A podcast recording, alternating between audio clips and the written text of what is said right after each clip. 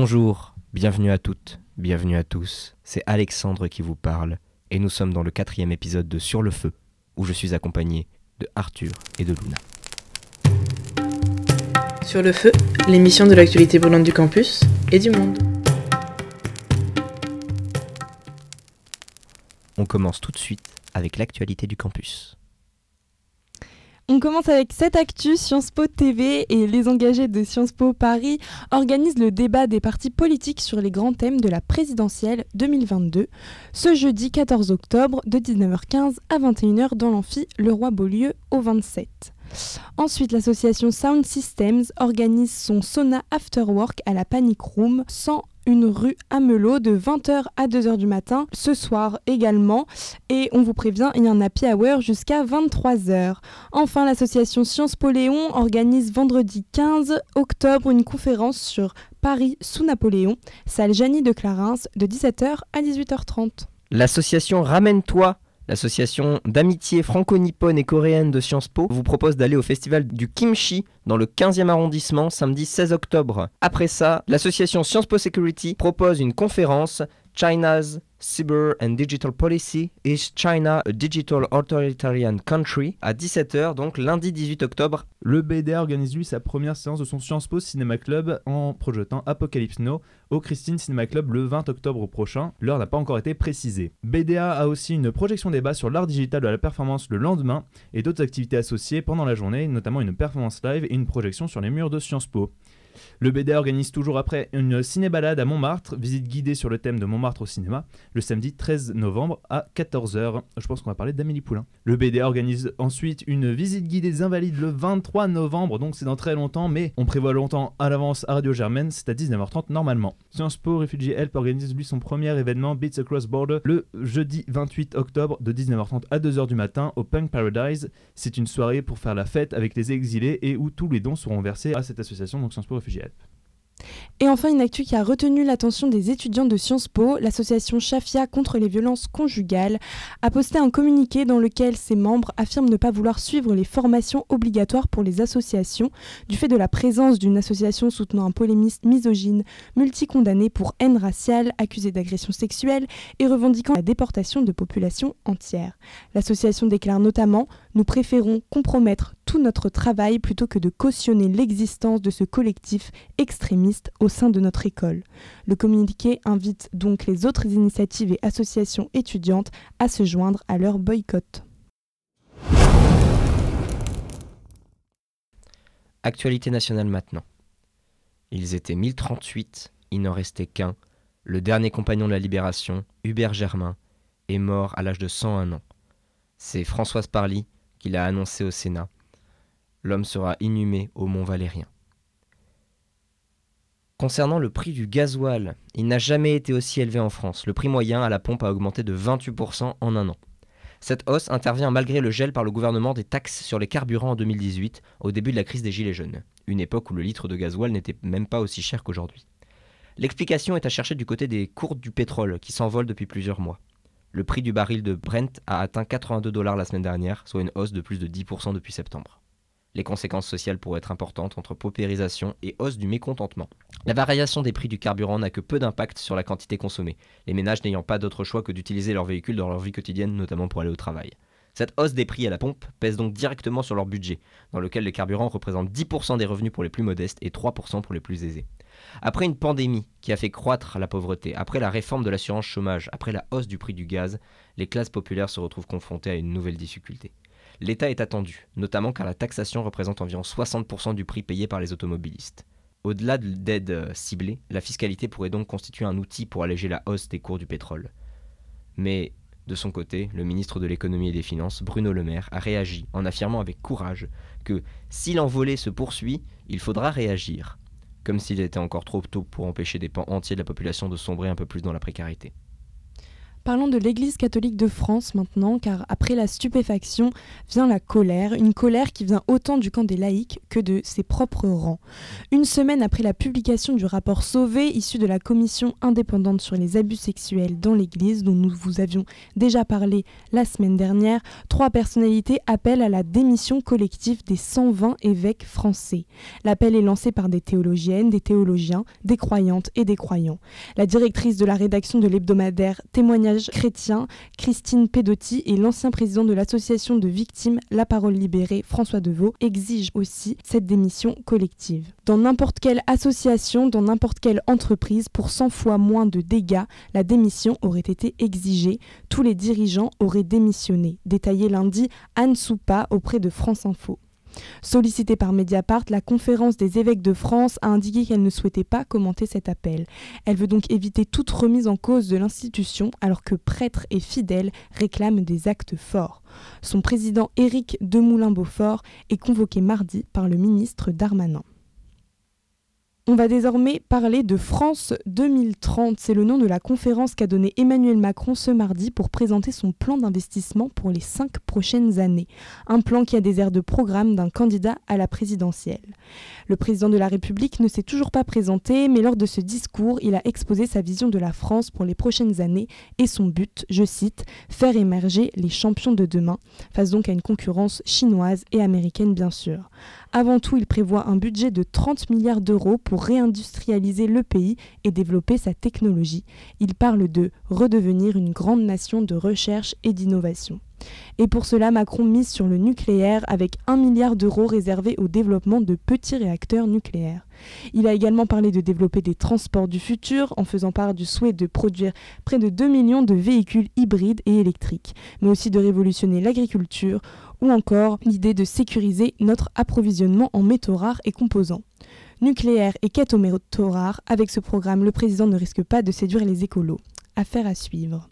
Enfin, droite française, le candidat à la présidentielle Xavier Bertrand s'est finalement rallié au congrès des Républicains qui aura lieu au début décembre et qui aura la lourde tâche de désigner le candidat à la présidentielle du parti de droite. Le président de la région des Hauts-de-France avait pourtant certifié qu'il ferait cavalier seul, se sentant comme le candidat légitime de son propre camp. C'est sans compter la pugnacité de ses concurrents Valérie Pécresse en tête suivie de Michel Barnier et Éric Ciotti qui ont tous appelé le candidat solitaire à revenir dans la maison commune. Un revers de fortune pour Xavier Bertrand qui, bien que devançant la concurrence dans son propre camp, peine à s'envoler nationalement, avec un score avoisinant les 14 à 16% des intentions de vote. Bertrand se retrouve aussi dans une situation complexe au sein de son propre parti. Sa volonté de faire cavalier seul, cette défection du parti en 2017 a laissé de nombreuses traces. Le congrès de 2017 risque d'entériner la division des républicains, surtout qu'à côté, Édouard Philippe a créé son propre mouvement Horizon, rendant encore plus fou la situation à droite. Assistera-t-on bientôt à un Polxit La décision historique du tribunal constitutionnel de la Pologne pourrait en effet causer sa sortie de l'Union européenne. Si on remet un peu dans le contexte, la Pologne fait partie de l'Union européenne depuis 2004, mais ses tensions avec Bruxelles sont présentes depuis l'arrivée du parti populiste PIS au pouvoir depuis 2015. Et ce sont de nouvelles réformes judiciaires actuelles qui confirment ces tensions. Jeudi 7 octobre dernier, le tribunal constitutionnel polonais, en accord avec le parti actuel, s'est exprimé contre la suprématie du droit européen en déclarant également que certains articles du traité de l'UE étaient incompatibles avec la constitution polonaise. Ces désaccords sur les valeurs judiciaires du pays subsistent depuis quelque temps. L'Union européenne s'inquiète alors de la réduction des libertés démocratiques en Pologne. La Commission européenne avait d'ailleurs demandé à la Cour de justice européenne des amendes régulières à la Pologne jusqu'à temps que le pays décide de suspendre ces nouvelles mesures judiciaires. Le chef de l'opposition Donald Tusk, attaché à l'appartenance européenne du pays, a appelé à manifester et ces paroles semblent avoir été entendues. Dimanche, c'était des dizaines de milliers de Polonais qui marchaient pour revendiquer une Pologne européenne. Actualité internationale, Autriche, Sébastien Kurz quitte le pouvoir. Le chancelier autrichien a été forcé de répondre aux accusations de corruption en choisissant la démission. Sa carrière jusqu'ici considérée comme brillante se retrouve écourtée en un éclair. Le jeune politicien dit avoir pris cette décision pour éviter le chaos et maintient que ce sont de fausses accusations. En réalité, il se retrouvait sous pression depuis que le parquet ait décidé d'ouvrir une enquête pour corruption. Les soupçons visent l'utilisation de financements gouvernementaux pour dorer sa couverture médiatique. Il est alors remplacé par son ministre des Affaires étrangères, Alexander Schallenberg. Italie, l'entre-deux-tours des élections municipales s'enflamme. Si les grandes villes sont pour la plupart acquises à la gauche, Rome reste indécise. Il faut dire que la petite fille du dictateur fasciste italien Benito Mussolini a obtenu un score individuel record au premier tour dans la capitale. De plus, des propos antisémites d'Enrico Michetti, le candidat de droite ayant recueilli 30% au premier tour datant de 2020, ont été redécouverts. Il avait notamment déclaré On se souvient de la Shoah parce qu'il possédait des banques. Dossier à présent, ne sommes-nous pas en train d'enfoncer des portes ouvertes en nous plaignant de la santé mentale en cette période de Covid pendant une année entière, notre vie d'étudiant a été rythmée par ce leitmotiv de la solitude des élèves, de la difficulté de devoir se passer des interactions sociales, de devoir suivre des cours barbants et peu interactifs sur une plateforme ignoble, des examens en pyjama dans notre lit, un cadre détestable pour une époque stressante où la maladie a assombri le destin de beaucoup d'entre nous. Nous avons vécu une situation de stress intense à laquelle on ajoute les habituelles tensions, doutes liés à cette période si particulière de notre vie. Bon, on parle de ça comme si vous étiez au courant, mais il faut mettre en évidence que pendant la crise du Covid, la jeunesse c'était tantôt la variable d'ajustement de la situation sanitaire, tantôt les méchants qui répandaient le Covid dans des rave parties, tantôt les incubateurs islamo-gauchistes. Si bien que de cette année universitaire, on aura plus parlé des réunions non mixtes que de la profonde détresse des étudiants. Une détresse relativement passée sous silence. Pourtant, les chiffres sont effrayants.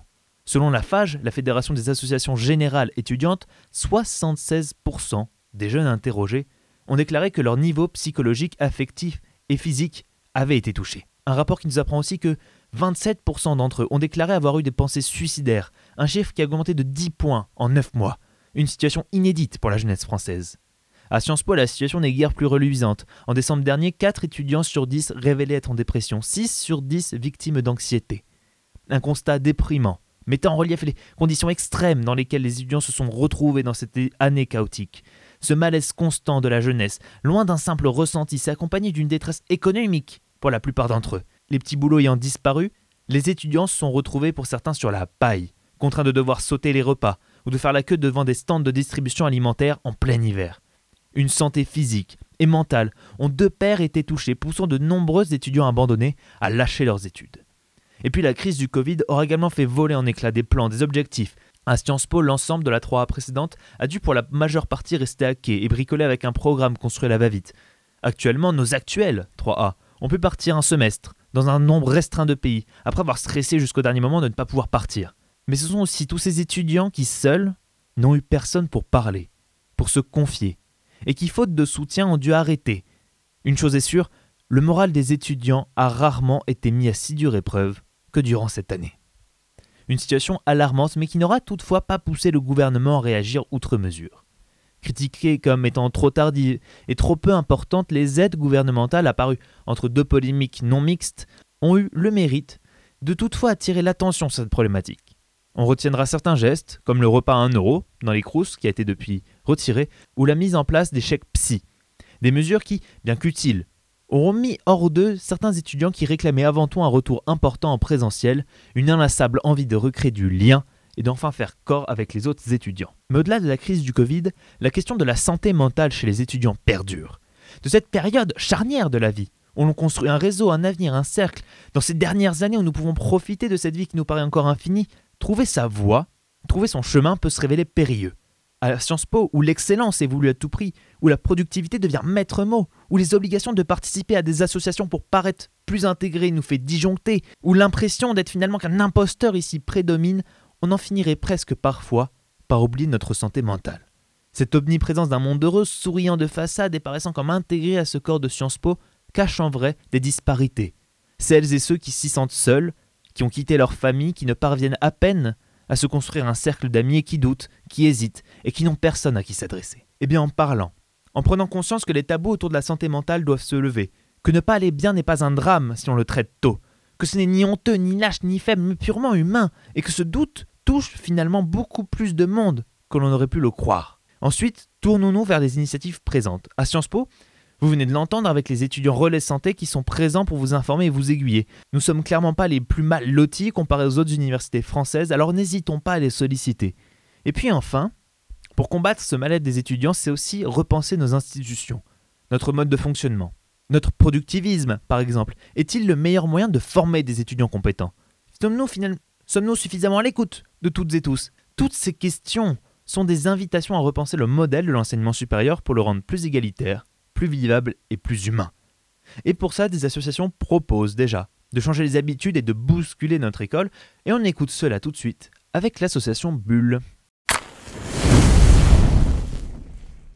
On accueille maintenant Pauline de l'association Bulle qui va nous parler de cette association qui a tout cassé aux initiatives étudiantes. Exactement. Alors présente-toi Pauline, dis-nous pourquoi, qu'est-ce qui t'a motivé à rentrer dans Bulle? Bah écoute, c'est une initiative euh, toute récente qu'on a eue euh, avec euh, Jeanne, une amie à moi. C'est tout simplement, l'objectif est tout simplement de créer une salle de repos au sein de Sciences Po. Et donc en fait, c'était un vrai besoin qu'il n'y avait pas du tout parce qu'à l'heure actuelle, voilà, il y a la cafette, il y a plein de lieux de sociabilité à Sciences Po, mais il n'y a pas encore de salle de repos et de sieste. Et donc euh, voilà, on s'est dit que ce serait super chouette d'en créer une. Et effectivement, il y a eu un engouement vraiment énorme. Enfin, on a été vraiment la première initiative étudiante. Et voilà, en fait, euh, c'est une idée toute simple qui est pas récente. Il y avait eu Sciences Po Lochon avant nous, mais nous, cette fois-ci, on, on est très confiants. On pense que ça va aboutir parce qu'on a commencé un peu à discuter avec la direction de la vie étudiante, de la scolarité. Ils sont euh, assez en soutien. Ça va être un travail qui va nous demander du temps quand même parce qu'il va falloir trouver donc une salle, va y avoir tout un soutien logistique et financier pour aboutir. Donc euh, ça nous prendre du temps, mais euh, on est hyper motivés et hyper content aussi que ça ait reçu un, un soutien vraiment de tous les étudiants de Sciences Po. On nous a même parlé de records. Ouais.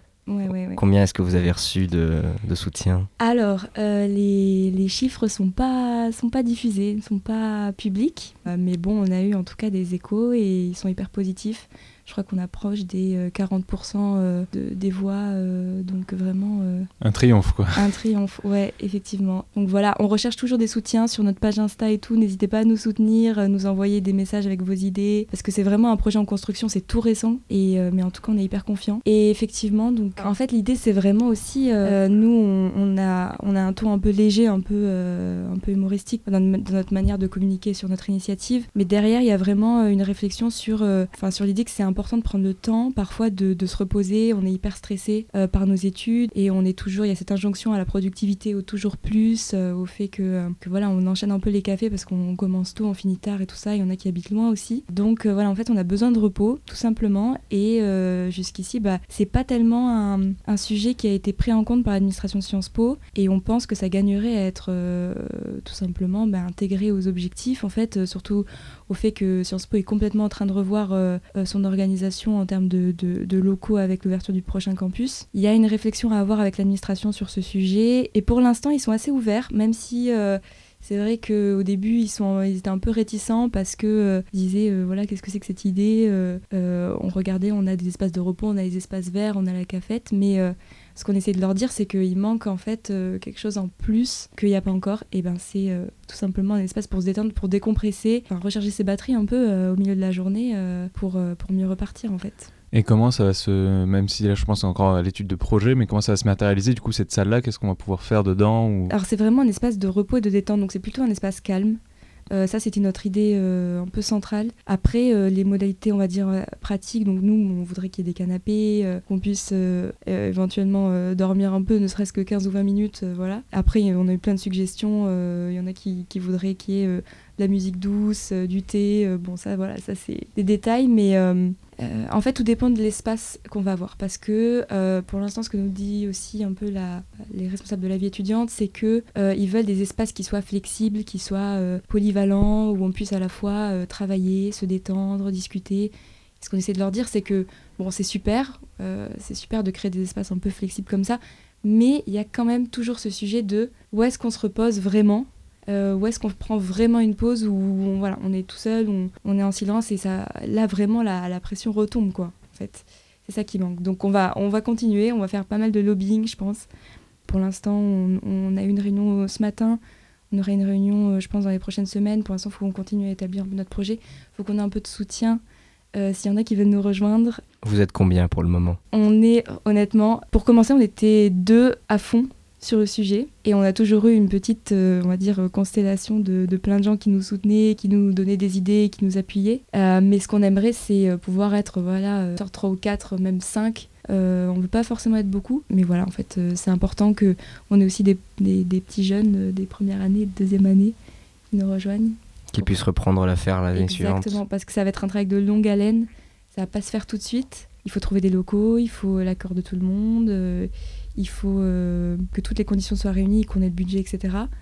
Euh, mais en tout cas, on part super bien, donc on est hyper content. Où est-ce que vous pensez euh, mettre cette salle de repos Dans les anciens locaux, probablement dans les nouveaux? Est-ce que vous avez déjà, avec l'administration de Sciences Po, un peu vu dans, le, dans les plans concrètement euh, où est-ce que vous pourriez euh, placer cette Ouais. salle? Ouais, ouais, ouais, c'est un gros sujet. Euh, en fait, euh, donc c'est le premier première chose qu'on nous a dit, c'est euh, ben pourquoi pas dans les nouveaux locaux de Sciences Po. Alors nous, on aurait aimé que ça, ça, ça naisse avant.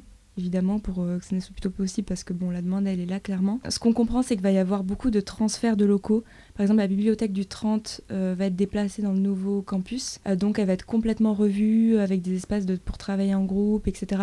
Donc il y a toute une réflexion mais hyper globale euh, sur l'organisation des espaces de Sciences Po. Je pense qu'il va falloir s'inscrire forcément dans ce- cette transformation-là. Ils sont tellement, on va dire, euh, focalisés sur ce projet qui est énorme et qui en plus a pris du retard avec le Covid que pour eux, bah, c'est euh, le sujet du moment et c'est là-dessus qu'il va falloir peser. Donc c'est, on arrive vraiment au bon moment et je pense qu'effectivement, va falloir attendre quand même, bon, 2022 euh, pour que vraiment le projet se concrétise. Donc là, on commence tout juste. Je pourrais pas vous dire maintenant, vu les évolutions euh, qu'il va y avoir euh, très prochainement, je peux pas dire exactement où ça va être. Et c'est vrai que tu parles de la bibliothèque du 30, mais la bibliothèque du 199 aussi va théoriquement être transférée, même si encore les derniers détails semblent euh, en discussion avec les différentes administrations. Tu parles Ouais. d'espace calme pour se reposer. C'est vrai qu'une bibliothèque à Sciences Po fusionne cet espace calme et un espace de, de travail scolaire et même souvent un espace de socialisation, on va pas se mentir. Est-ce que justement, euh, dans cette euh, école de la réussite, est-ce que ça semble pas contre nature d'avoir un espace qui ne soit pas dédié purement à la productivité? Exactement, c'est vraiment exactement le sujet. Euh, je pense qu'il y a, y y une forme de tabou, je pense que c'est un mot trop fort. Euh, mais euh, en fait, ce qu'on a vu avec le Covid, c'est que les espaces euh, de travail et les espaces privés, en tout cas entre ces deux types d'espaces, la frontière était de plus en plus floue. On se met à travailler chez nous encore plus. Alors étudiants, nous on était habitués à le faire, mais euh, et finalement en fait, nous quand on passe notre journée à Sciences Po, quand on habite loin, qu'on arrive à 8h, qu'on repart à 21h30 voire plus, euh, bah en fait euh, on a besoin forcément d'un- espace un peu de, repos. Et en fait le repos c'est de l'ordre du privé. Donc en fait euh, finalement Sciences Po nous dit, non, enfin nous ça nous concerne pas vraiment. Je dis si en fait ça, nous, ça nous concerne tous. Il faut avoir une approche globale de la vie étudiante, pas que euh, travailler. Euh, nous, on s'épanouit en tant que, que mais aussi, euh, on aura plus tard des carrières, on développe ce qu'on appelle des soft skills. Donc, il faut qu'on organise notre temps de travail, il faut qu'on apprenne à gérer, gérer un peu toutes les formes de pression qu'on peut avoir. Donc, tout ça, c'est cette appro- approche globale que, Sciences Po a déjà. C'est pour ça que nous, on est quand même vachement confiants. On sait que le, le pôle santé a pris un rôle majeur au sein de Sciences Po. Moi, quand je suis arrivée à Sciences Po, il y a très longtemps, les questions de santé euh, étaient vraiment complètement absentes et, santé mentale. Et là maintenant, on sent que, ça, grandit et, tout le monde nous dit, ben oui, les questions de repos, de sieste, ça fait aussi partie du bien-être euh, au quotidien et de tous. Ça va être un, ouais, un lobbying autant sur notre légitimité que sur en fait euh, les moyens et les modalités de comment concrètement ça va se mettre en œuvre en fait. Et comment tu arrives à expliquer qu'il y a un tel engouement derrière ce projet? Est-ce que c'est juste parce que le nom leur a fait marrer et que l'idée était marrante Ou est-ce que derrière il y a une vraie demande de la part des étudiants d'avoir des lieux justement qui soient dédiés à ne rien produire au final? Bah ça, c'est vraiment une question qu'on s'est posée. On était hyper surpris. On pensait vraiment pas que, que ça marcherait aussi bien. Moi, je pense qu'il y avait une vraie demande en fait. C'est vrai que sur la com, on a joué sur les aspects un peu euh, humoristiques. Mais il y a ce truc de, euh, ben, bah ouais, des fois, euh, c'est ridicule en fait. C'est un impensé total euh, quand on voit les gens dormir en bibli, quand on voit les gens juste euh, fatigués qui ont, qui ont besoin de, de ne serait-ce qu'un canapé, quoi. En fait, au final, voilà, tout- toute cette partie-là, c'est un impensé pour Sciences Po. Donc je pense que c'est ça, je pense, qui plaît. C'est l'idée qu'on va chercher des sujets auxquels Sciences Po n'a pas du tout pensé, ne considère absolument pas, et euh, qui pourtant ont toute leur place euh, au sein de Sciences Po. Donc on est quand même confiant parce que euh, Sciences Po a l'habitude quand même d'accompagner les grands changements. Ça bouge vite. Si on est motivé et qu'on est vraiment dans une logique de coopération avec eux, je pense que ça peut vraiment aboutir. Donc Est-ce que justement on parle de Sciences Po comme endroit de productivité, de certains stress? Est-ce qu'il y aurait une spécificité de Sciences Po vis-à-vis des difficultés de santé mentale On a vu avec la crise Covid la santé mentale des étudiants dépérir. Et on se souvient du sondage de, l'association de l'école d'affaires public où on avait vu des, des taux de dépression, des taux de stress, des taux d'anxiété extrêmement hauts chez les étudiants de Sciences Po. On est dans un domaine, la politique, qui n'est pas connu comme étant un, domaine euh, de préservation de la santé mentale, où la pression est forte, où les impératifs sont forts, où la responsabilité est euh, souvent oppressante. Est-ce qu'il y aurait une spécificité de cette école à être en proie à des euh, euh, de l'ordre de la santé mentale Moi, ce que j'ai toujours quand même apprécié à Sciences Po, c'est que on, se préoccupe des étudiants en tant que personne. Et franchement, là-dessus, c'est vrai qu'on est assez soutenu. Il y a vraiment une prise de conscience auprès de, Sciences Po. Enfin, quand on pense à la vie étudiante en fac ou en prépa, enfin, c'est des sujets qui sont absolument pas abordés. C'est pour ça que, que, voilà, on est hyper optimiste sur ce, sur ce point-là. Mais euh, bah, c'est un travail en fait. Enfin, c'est le résultat aussi de la mobilisation de tout- toutes les associations étudiantes. Et, euh, et nous, en fait, bah, c'est ce qui fait notre caractéristique en tant que science piste. On va aller chercher des sujets qui vont déranger l'administration, on a envie d'être un peu subversif, d'instaurer des initiatives qui ne vont pas de soi. Et en fait, c'est ce qu'on essaie de faire clairement avec la bulle, c'est amener ces sujets-là et obliger un peu l'administration à se dire ah bah finalement il y a un vrai sujet. Et franchement, c'est pas un hasard. Euh, à l'époque, Sciences Po Le Chon avait eu un super succès. Là, nous euh, aussi alors qu'on est sur des formats de communication quand même assez euh, différents. Donc c'est pas qu'une question de communication, c'est aussi sur le fond.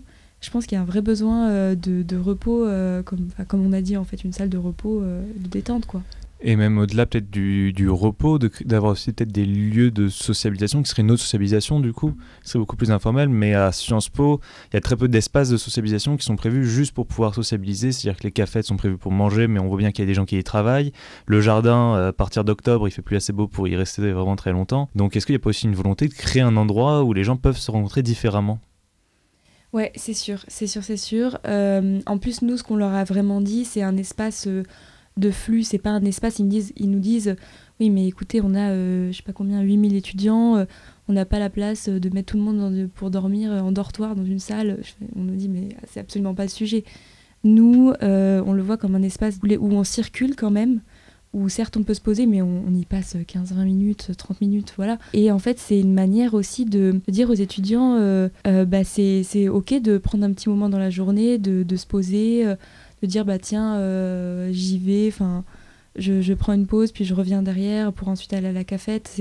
C'est ouais, des espaces aussi de rencontre. Nous, après, on le voit vraiment aussi comme un, un espace où on, va, on peut se recentrer sur soi. Je sais pas si vous avez remarqué, mais quand même, Sciences Po, c'est un espace assez bruyant à part euh, les jardins, euh, c'est des espaces hyper trépidants, hyper stimulants.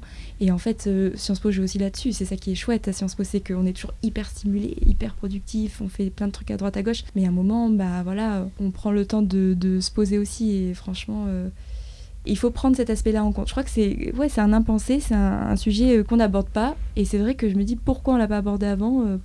Je sais pas trop en fait. Mais avec le Covid, on a vraiment euh, une porte grande ouverte, on a pris conscience de plein de choses nouvelles, donc euh, ça devrait fonctionner, on est confiant. Est-ce que vous allez faire des partenariats avec Science Roulade Ah, vous avez entendu parler de ça? Euh, Bah franchement, c'est nos grands copains Science, Science Roulade, on les adore, on est complètement fans. Et c'est vrai que ben, les bulles étant des objets circulaires, euh, on a tout de suite vu qu'on avait des affinités euh, toutes particulières. Donc euh, on réfléchit à ça. En tout cas, on est hyper content qu'il nous ait contactés, franchement, qu'on ait commencé à discuter. et, et on voit qu'en fait, il y a tout un tissu d'initiatives étudiantes qui se soutiennent entre elles aussi. Et voilà, on espère aussi parler un peu au BDE parce que c'est important d'agir en coopération avec tout le monde. Et c'est ce que c'est vraiment ce que l'administration nous a encouragé à faire en tout cas. Bien, je pense qu'on a fait le tour du Ouais. sujet pour ne pas tourner en rond. Je te remercie beaucoup d'être venu nous voir, Pauline. Et merci à nos auditeurs d'avoir écouté cette première interview de cet épisode dédié à la santé mentale.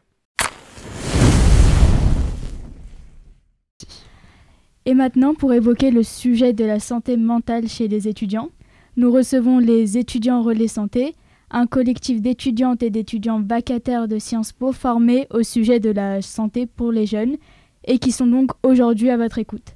Alors donc bonjour euh, Romane. Bonjour. Euh, D'abord, est-ce que tu peux euh, présenter euh, ce que tu fais aussi avec les étudiants Relais Santé? Bien sûr. Donc, on est huit étudiants cette année qui sont au relais du pôle santé. Donc, c'est-à-dire qu'on est à la fois là pour vous orienter vers le pôle santé si vous sentez que vous avez besoin d'aide, mais aussi pour vous dire à vous que vous pouvez totalement venir au pôle santé quand vous voulez et faire de la prévention sur la santé étudiante, donc que ce soit sommeil, nutrition, santé sexuelle, santé mentale aussi. Et toi, qu'est-ce qui t'a motivé justement à faire partie de ces étudiants-là, Relais Santé? Ben, En fait, c'est vrai que moi, je pensais qu'on pouvait aller au pôle santé que si on était vraiment très très mal quand j'ai compris qu'en fait il y avait besoin d'étudiants pour dire aux autres que le pôle santé était ouvert à, tous et toutes.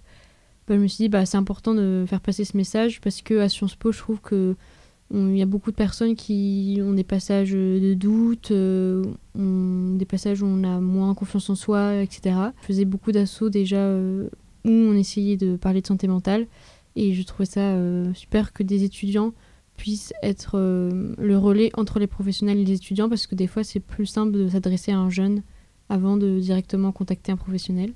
Et du coup en fait comment tu es relié toi et les autres étudiants avec l'administration de Sciences Po Comment ça fonctionne euh, généralement pour faire le relais justement entre, entre les étudiants et le, le, pôle santé de Sciences Po?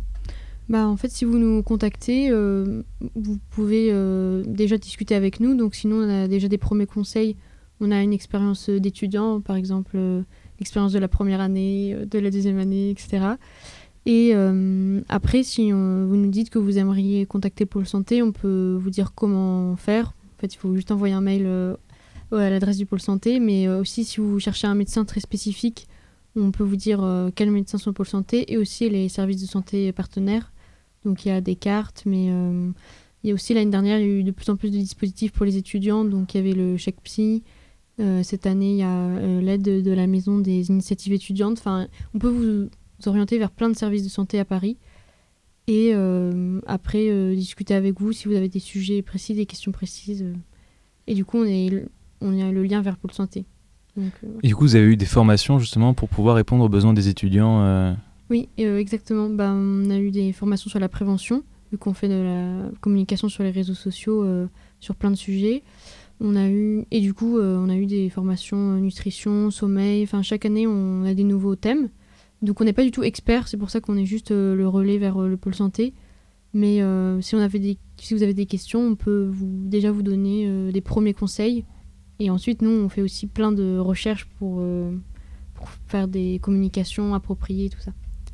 Et du coup, en fait, par rapport au confinement et à la situation de la Covid-19, est-ce que euh, vous avez eu euh, des formations par rapport à cela et des étudiants qui vous ont justement contacté dans cette situation qui est assez particulière Totalement. Bah, on a eu une formation euh, santé mentale et normalement la mission étudiant relais santé c'est beaucoup de présentiel. Sauf que l'année dernière on n'a pas pu donc on a dû totalement s'adapter.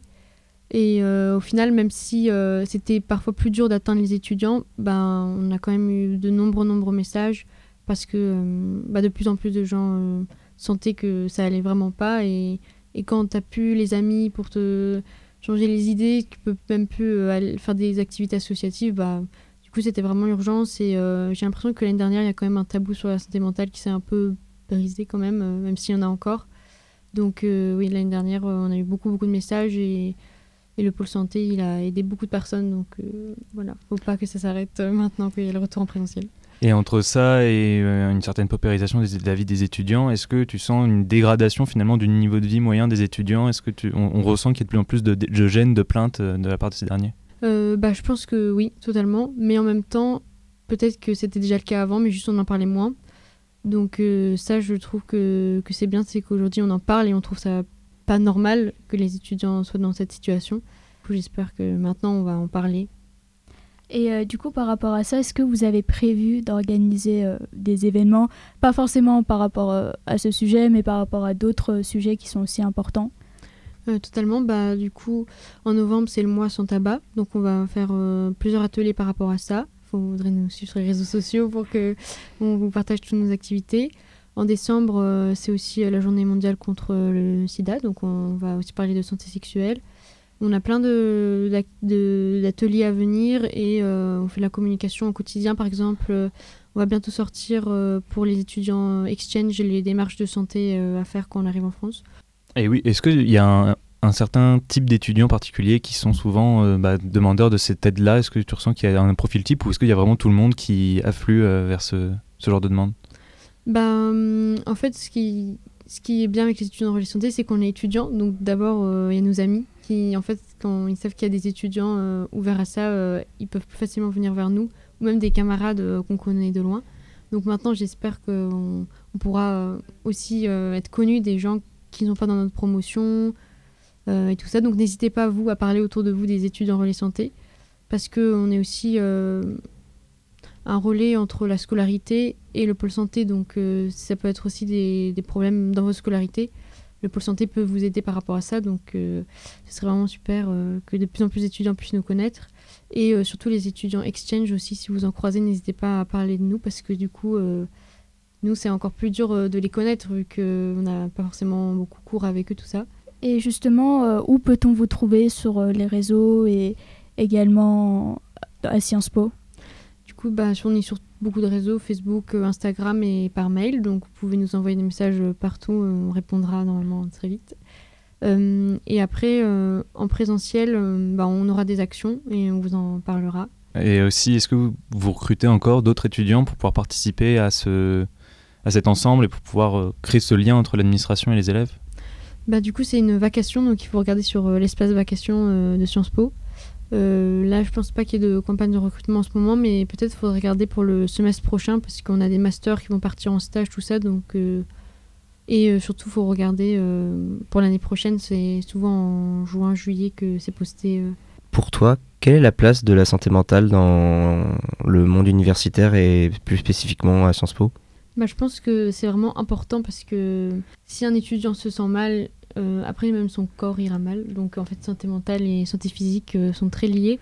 Mais à Sciences Po, je pense qu'il y a des problématiques très spécifiques euh, des sciences PIS par rapport à la santé mentale. Donc, le syndrome de l'imposteur suite au, concours, l'anxiété de performance, tout ça. Et beaucoup d'étudiants sont quand même touchés par l'anxiété, la dépression.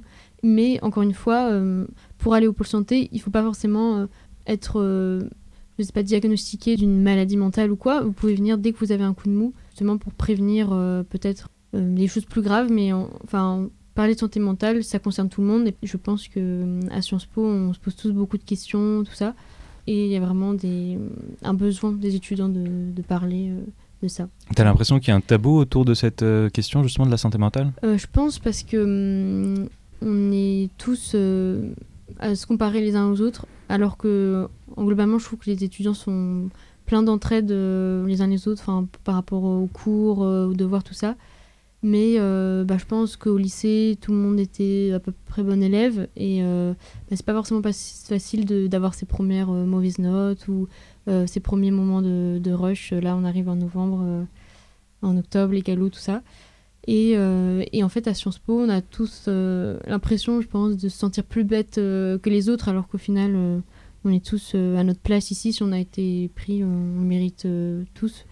Et du coup, euh, je pense que ouais, à Sciences Po, alors qu'on devrait tous avoir confiance en soi, c'est pas le cas. Parce qu'on se souvient, peut-être, probablement beaucoup s'en souviennent du sondage qui a été fait par l'école d'affaires publiques durant le confinement et qui avait montré des taux de dépression et des taux de problèmes psychologiques absolument délirants à Sciences Po, de l'ordre de deux fois la moyenne nationale. Donc, euh, est-ce que vraiment, tu l'air de dire qu'il y a une sorte de spécificité science-piste dans le cadre euh, de, l'école à avoir euh, des facilités à être confronté à ce, genre, ce type de problème? Bah, Je sais pas, je pense que beaucoup d'étudiants, bien sûr, se remettent en question, etc. Mais en tout cas, à Sciences Po, par exemple, il y a moins de redoublement qu'à la faculté. Et pourtant, tout le monde est très stressé par les notes, la validation, etc. Alors que déjà, un, c'est pas grave de redoubler. Si vous avez besoin d'en parler, euh, de redoublement, de non-validation, n'hésitez pas aussi à contacter le, pôle santé.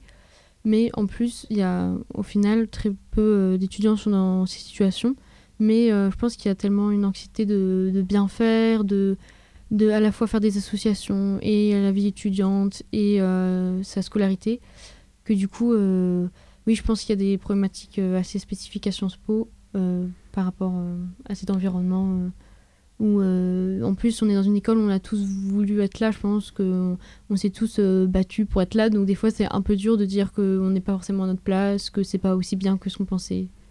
Et est-ce qu'il y a un sentiment aussi de solitude justement dans cette école qui est assez grande, assez vaste, avec beaucoup de gens qui viennent de toute la France, enfin même du monde, du monde entier? Est-ce qu'il y a une solitude qui s'installe chez certains étudiants que tu retrouves aussi dans, dans ce que tu peux entendre euh, parfois?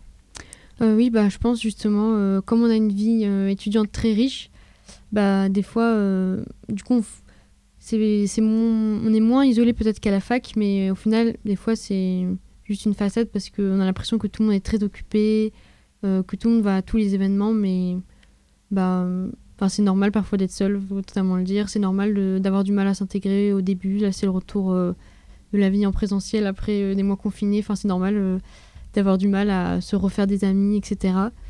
Donc, enfin, totalement. En tout cas, c'est pour dire à la fois que bah, qu'on a des, des soucis de santé mentale et c'est pas normal d'en avoir, on ne devrait pas en avoir, mais en même temps, c'est totalement normal que tout le monde les ressente au quotidien, quoi.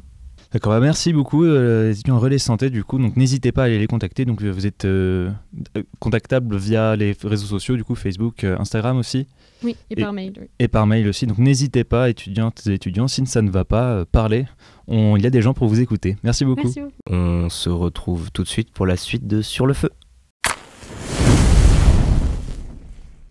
Et on accueille maintenant Anaïs de Stimuli, l'association de la santé mentale à Sciences Po, qui va nous parler un petit peu de cette association, de ce qu'elle fait à Sciences Po pour la santé mentale et de comment elle se coordonne avec les autres as- associations, avec l'administration, etc. Anaïs, vas-y, présente-toi.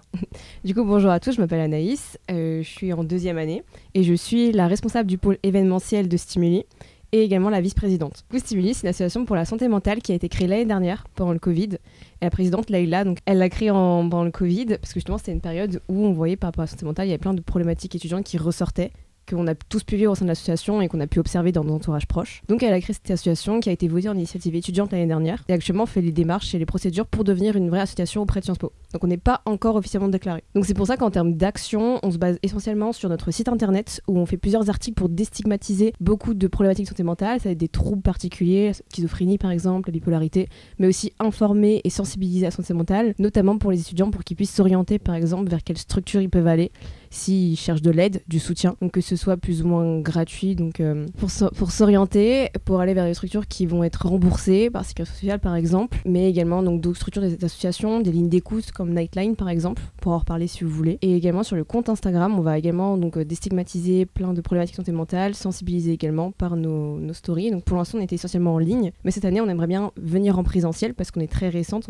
comme association. On est né pendant le Covid, mais là on a l'opportunité de faire des événements présentiels. Mais comme on n'est pas encore on ne peut pas encore parler avec l'administration parce qu'ils attendent qu'on soit officiellement déclaré. Donc on a des projets, je pourrais vous en parler, mais euh, c'est en construction encore. Bah, du coup, c'est quoi ces projets euh, Ces fameux projets Ouais, alors du coup, il y a un événement qui nous semble super important, ça va être la semaine de sensibilisation à la ment- santé mentale qui va arriver à la rentrée euh, après les vacances de la Toussaint. Ça va être justement à l'aune enfin, du mois de novembre qui est souvent horrible parce que on arrive à la fin du semestre, il y a les partiels qui arrivent et ça peut être très dur. Donc pour ça, on voudrait faire en ligne et en présentiel des événements justement pour sensibiliser à comment entre guillemets survivre à cette période, que ce soit niveau organisation, niveau angoisse, il y a un équilibre dans le rythme étudiant. Voilà. Et donc ça sera en ligne, en partie il y aura des postes, mais on envisage aussi euh, éventuellement de travailler avec l'administration, on l'a déjà contacté, pour faire peut-être des activités bien-être sur le campus, pour que les étudiants puissent se détendre, etc. Éventuellement redécorer euh, Sciences Po pour euh, mettre des mots positifs, etc. On, ça on travaille encore dessus. Et euh, du coup, il y aurait cette Mental Health Awareness Week qu'on voudrait prévoir. Et également, ce qu'on voudrait faire, ce serait faire des sorties qu'on proposerait pour voir des conférences sur la santé mentale. Notamment, il y a Victor Blanc qui est un psychiatre euh, qui propose des conférences où en fait il essaie de faire un lien entre plein de films pop et le lien avec la santé mentale. Donc euh, c'est très intéressant et on aimerait bien aller avec des étudiants, même avec l'association, pour euh, y aller, participer et ensuite débattre justement sur la santé mentale ensemble. Ce serait plus un safe place qu'on proposerait aux gens. Donc que ce soit dans ces sorties-là qui sont par contre payantes ou d'autres expositions que certains centres d'accueil vont proposer, qui vont être gratuites et qui vont euh, être sur la santé mentale. Ce serait certains événements présentiels qu'on voudrait faire. Et euh, tu parlais justement du fait que vous avez dû créer cette association pendant le Covid. Euh, comment t'expliques qu'il n'y ait pas eu d'association avant sur la santé mentale d'envergure à Sciences Po et qu'on ait dû attendre le Covid pour se rendre compte que la santé mentale des étudiants c'était un sujet sensible et important? C'est fou ça, je suis d'accord. Et euh, je pense que c'est parce que pendant le Covid, on a eu l'isolement social. Et donc, on a été beaucoup plus de personnes à faire face à la solitude. Et du coup, on en a beaucoup plus parlé sur les réseaux. Alors qu'auparavant, peut-être que c'était un sujet qui était rejeté parce qu'il y avait, euh, on était tout le temps dehors. Enfin, plus ou moins, ça dépendait de qui. Mais euh, les gens isolés socialement, ils étaient plus stigmatisés. C'était un peu genre la honte, on va dire. Et on en parlait moins. Alors que là, on s'est tous trouvés isolés socialement, peu importe qui on est. peu importe qu'on soit populaire ou qu'on soit, je sais pas, une star, on a tous souffert plus ou moins mentalement euh, d'isolement social. Donc je pense que c'est ça qui a fait qu'on a tous été égaux à ce niveau-là.